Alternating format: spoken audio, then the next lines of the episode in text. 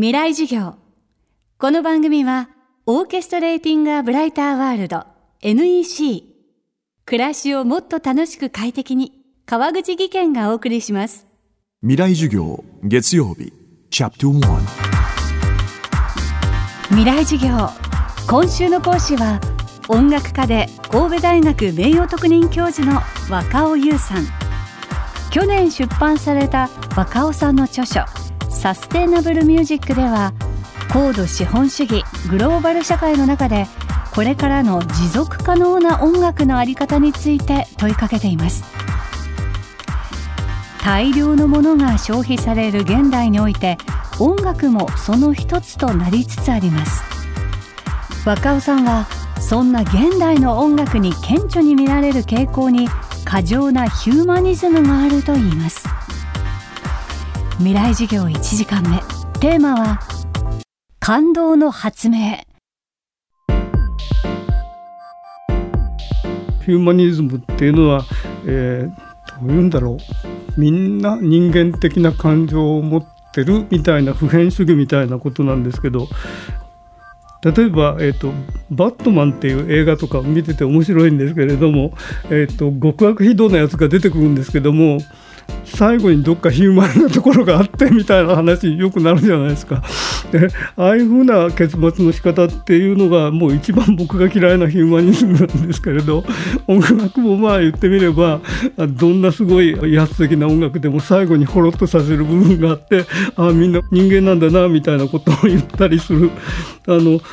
ただそういうまとまり方で音楽がどの音楽もそうなってきたっていうのはやっぱりつまんなくないですかってみたいなことは感じます。うん、それから感動というものもやっと最近研究対象になったんですけれども、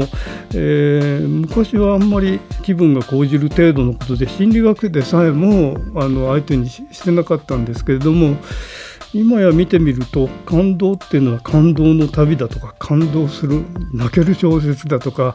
これ聞いて泣けなければあなたはあの音楽はわからない人みたいな j p o p のあのいろんな言い方もいろいろやってますけれど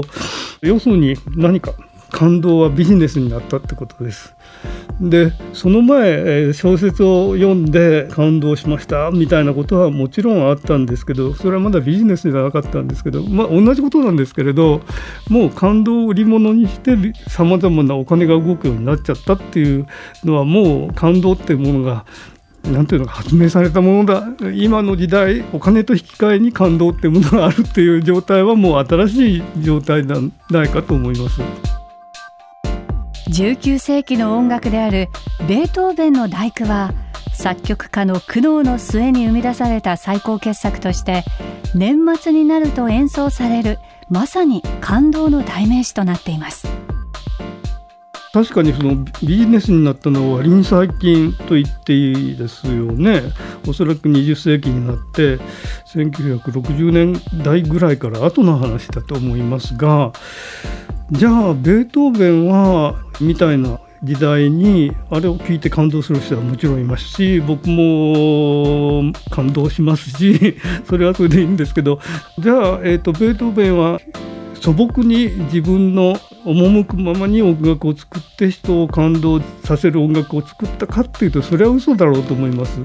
えー、書きながらこういうところにこうやってここにピークを置いてここにこう泣けるメロディーを置いてってなことは絶対考えてやってると思います。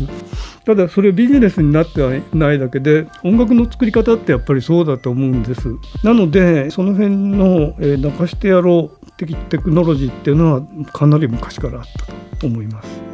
ただジョン・ウィリアムズが作った映画音楽でみんなポロポロ泣きますけれどじゃあベートーベンがシンフォニーで作った、えー、それで感動したブルックなを聞いて感動した。これ違うのかなと思ったんですけど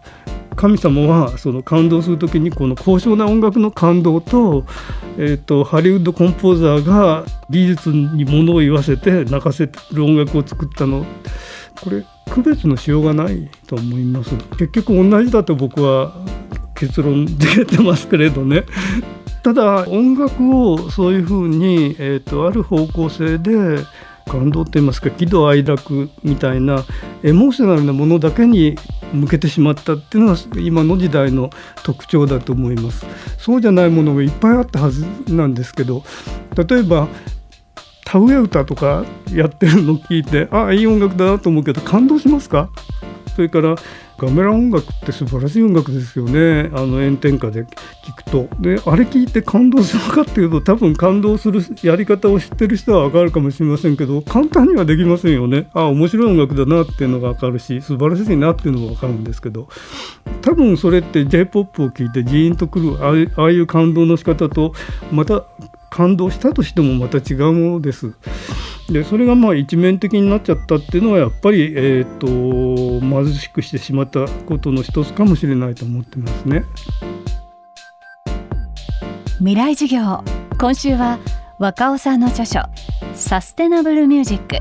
これからの持続可能な音楽のあり方をめぐってさまざまな角度から音楽を考察します。今日のテーマは感動の発明でした。明日も若尾優さんの授業をお届けします。川口技研。階段での転落。大きな怪我につながるので怖いですよね。足元の見分けにくい階段でもコントラストでくっきり。白いスベラーズが登場しました。皆様の暮らしをもっと楽しく快適に。川口技研のスベラーズです。未来授業。この番組はオーケストレーティングアブライターワールド NEC 暮らしをもっと楽しく快適に川口義賢がお送りしました。